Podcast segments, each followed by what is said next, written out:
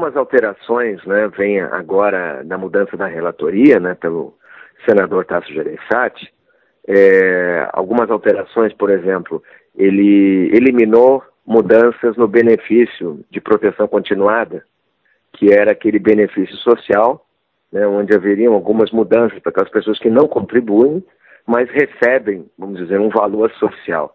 É, não houve alteração, é, ele retirou algumas alterações é, em relação a isso.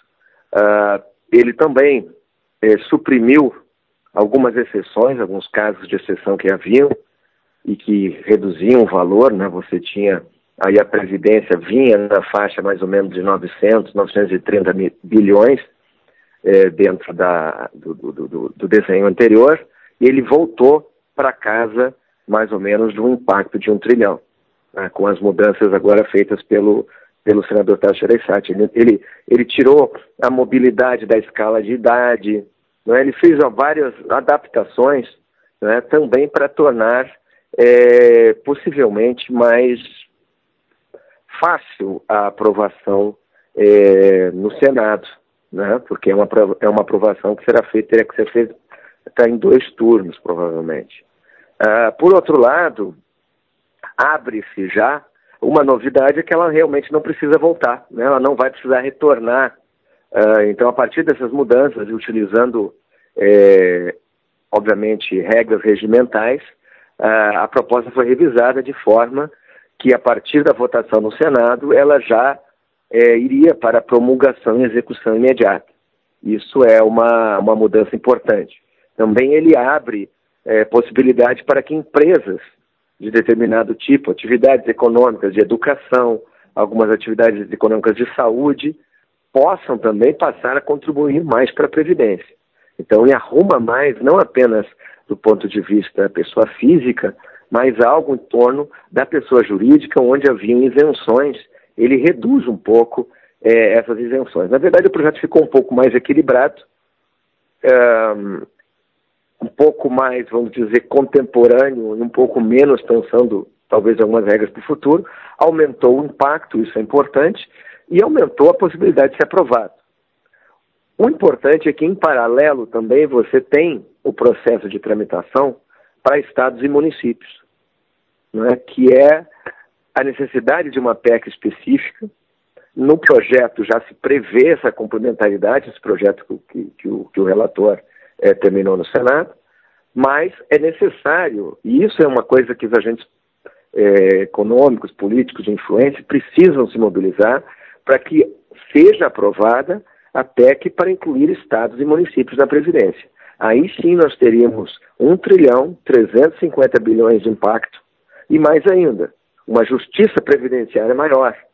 Porque no regime geral, você está mexendo, às vezes, muito com a base da pirâmide.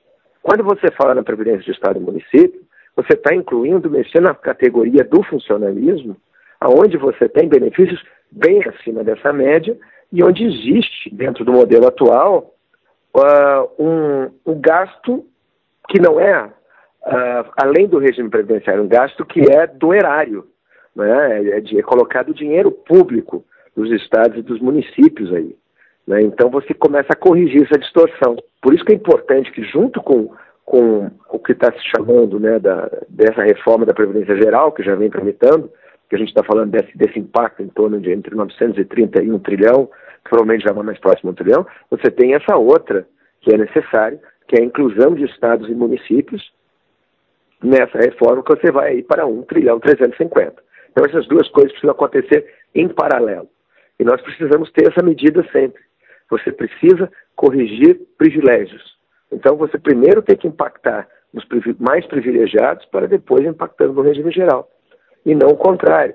Agora, tem dois detalhes muito importantes que nós temos que prestar atenção. Primeiro são as emendas que podem haver na reforma da Previdência, mesmo no Senado. E aí que podem morar alguns pacotes de maldades e privilégios. O próprio regime hoje de Previdência, o que você tem, grande parte das distorções dos privilégios não estão dentro da lei ou do regime geral, mas sim nas várias exceções que foram colocadas através dos anos.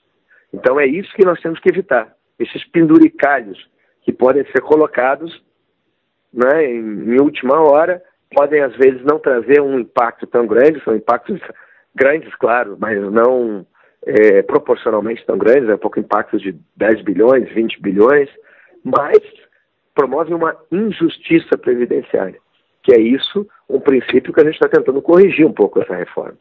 Né? Agora, pensando num prazo mais longo, é, não há dúvida de que é muito importante que a gente dê este passo, mas com certeza a Previdência é uma coisa que o Brasil vai ter que discutir pelo menos a cada 10 anos novamente. Né? É um modelo que vai constantemente sendo ajustado, porque o padrão social vai mudando, o padrão de trabalho vai mudando, a, a, a pirâmide etária vai mudando. Então, eu, a gente pode afirmar que essa reforma que vai ser aprovada, e, e é preciso que seja aprovada, ela não vai ser uma, uma, uma reforma que vai durar outros 40, 50 anos. Né? Vai ser algo que o Brasil vai ter que, é, no mínimo a cada 10 anos e talvez a cada 5 anos, ir reformando esse regime. Agora, é fundamental esses, todos esses avanços, mesmo que sejam avanços limitados, todos esses avanços é, sejam aprovados agora. Então, tivemos um projeto também evoluído em vários pontos, onde, obviamente, aí já existe um consenso de liderança, ou seja, já existe um projeto mais é, pronto para ser aprovado, mas a gente diz, esse um trilhão do, do projeto que já está tramitando, a cereja do bolo é que é importante que também seja aprovada a PEC de estados e municípios. Aí sim, porque aí você não está mexendo nos estados e municípios, você não está mexendo no benefício do regime geral da população. E mais, esse dinheiro poupado com estados e municípios é exatamente o dinheiro que está faltando lá na ponta nos serviços públicos. Então é muito importante que a gente consiga fazer esses dois movimentos em paralelo. Talvez uma coisa por vez, mas é importante também que Vamos aprovar o regime geral, mas em paralelo não se esqueça da PEC dos estados e municípios. Qual a importância da PEC aí, que inclui estados e municípios, para as contas públicas de estados e municípios que estão é, em grande dificuldade hoje? O que, que você tem hoje em estados e municípios? Né? A, a, o maior peso da, do comprometimento das finanças públicas do estado e município é pessoal. Você tem um aumento, por exemplo, entre 2008 e 2018 uh, as despesas com o pessoal, o número de, de funcionários dos municípios brasileiros aumentou 53%. Então, também se colocar esses movimentos, são movimentos de 30 anos, não, são movimentos muito recentes. Existe uma, uma inércia de inchamento da máquina pública, que alguns estados ela parou por causa da crise econômica. Mas você tem alguns estados que ainda eh, você, tá eh, você continua crescendo. Né? Na realidade, essa, essa, essa PEC é fundamental ser aprovada, porque esse dinheiro que está sendo destinado para inativos é um dinheiro, primeiro, que já não vai para pagamento de ativos e falta lá em custeio e em ações diretas de Estado e município. Então, além de você estar inviabilizando financeiramente estados e municípios, que aí é uma discussão mais, mais profunda de reforma do Estado e de talvez o tamanho desproporcional das estruturas, principalmente das municipais, e aí é outra, outra discussão mais de fundo, mas a questão da Previdência, ela pesa e ela retira benefício direto da população lá na ponta. Né? Aquele recurso que falta na escola, aquele recurso que falta no posto de saúde, aquele recurso que falta para reparar a rua, aquele recurso que falta para chegar na segurança pública, ele acontece em grande parte porque, dentro do modelo previdenciário atual ultrapassado, existe um gasto com inativos, com os fundos municipais, com as previdências estaduais, é, fora, uh, vamos dizer, do que seria um padrão economicamente razoável. Então, a PEC ela permite começar a corrigir esses mecanismos. De que forma esse relatório apresentado aí pelo senador Tasso muda a expectativa de economia aí por parte do governo? Essas alterações né, mudam a projeção de economia. Então você volta a se aproximar né, daquele trilhão de reais de projeção através dos anos em relação ao modelo que havia saído da Câmara, que você falava em torno de 900, 930. Né? Então, uh, essa mudança ela é importante. Uh, obviamente, ela, ela, ela faz um impacto mais vigoroso.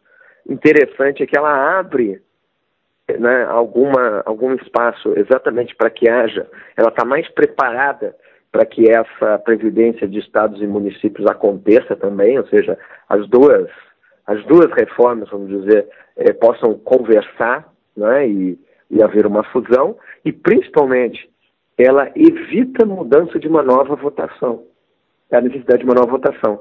Ou seja, ela permite que talvez em outubro, ao final do mês de outubro, uh, ao máximo se possa dar por encerrado o processo de votação deste regime principal. Né? E isso, obviamente, permitiria que a partir de janeiro do ano que vem, né, você começasse a implementação é, da, da, das medidas na Previdência. É, uma coisa outra importante de estados e municípios, falando sobre a PEC, é que, na realidade, na persistência do modelo atual, e é importante que os próprios eh, servidores entendam isso, uh, os municípios não vão ter condição de pagar, de honrar a sua previdência. E talvez alguns estados. Então, você pensar em 10, 15 anos, quem vai ter que garantir isso? Provavelmente a União. Né? Então, esse modelo, uh, essa, essa, relatoria do senador Tasso Gereissati e, e certamente esse consenso de liderança que deve ter acontecido em torno desse modelo, ele aprimorou o projeto. Ele deixa o projeto mais fluido para ser aprovado. Né? Ele, ele volta, uh, retira também algumas coisas que foram colocadas como emenda na Câmara, mas repetindo, é um projeto melhor, ele tem um impacto maior, mas nós precisamos estar atentos às emendas no Senado, para evitar que hajam emendas corporativistas que voltem a colocar outros penduricalhos e voltem, obviamente, a manter né, ou inserir outros privilégios. As coisas acontecem é, muitas vezes as coisas mais deletérias da finança pública e o interesse público, elas acontecem na surdina e muito discretamente.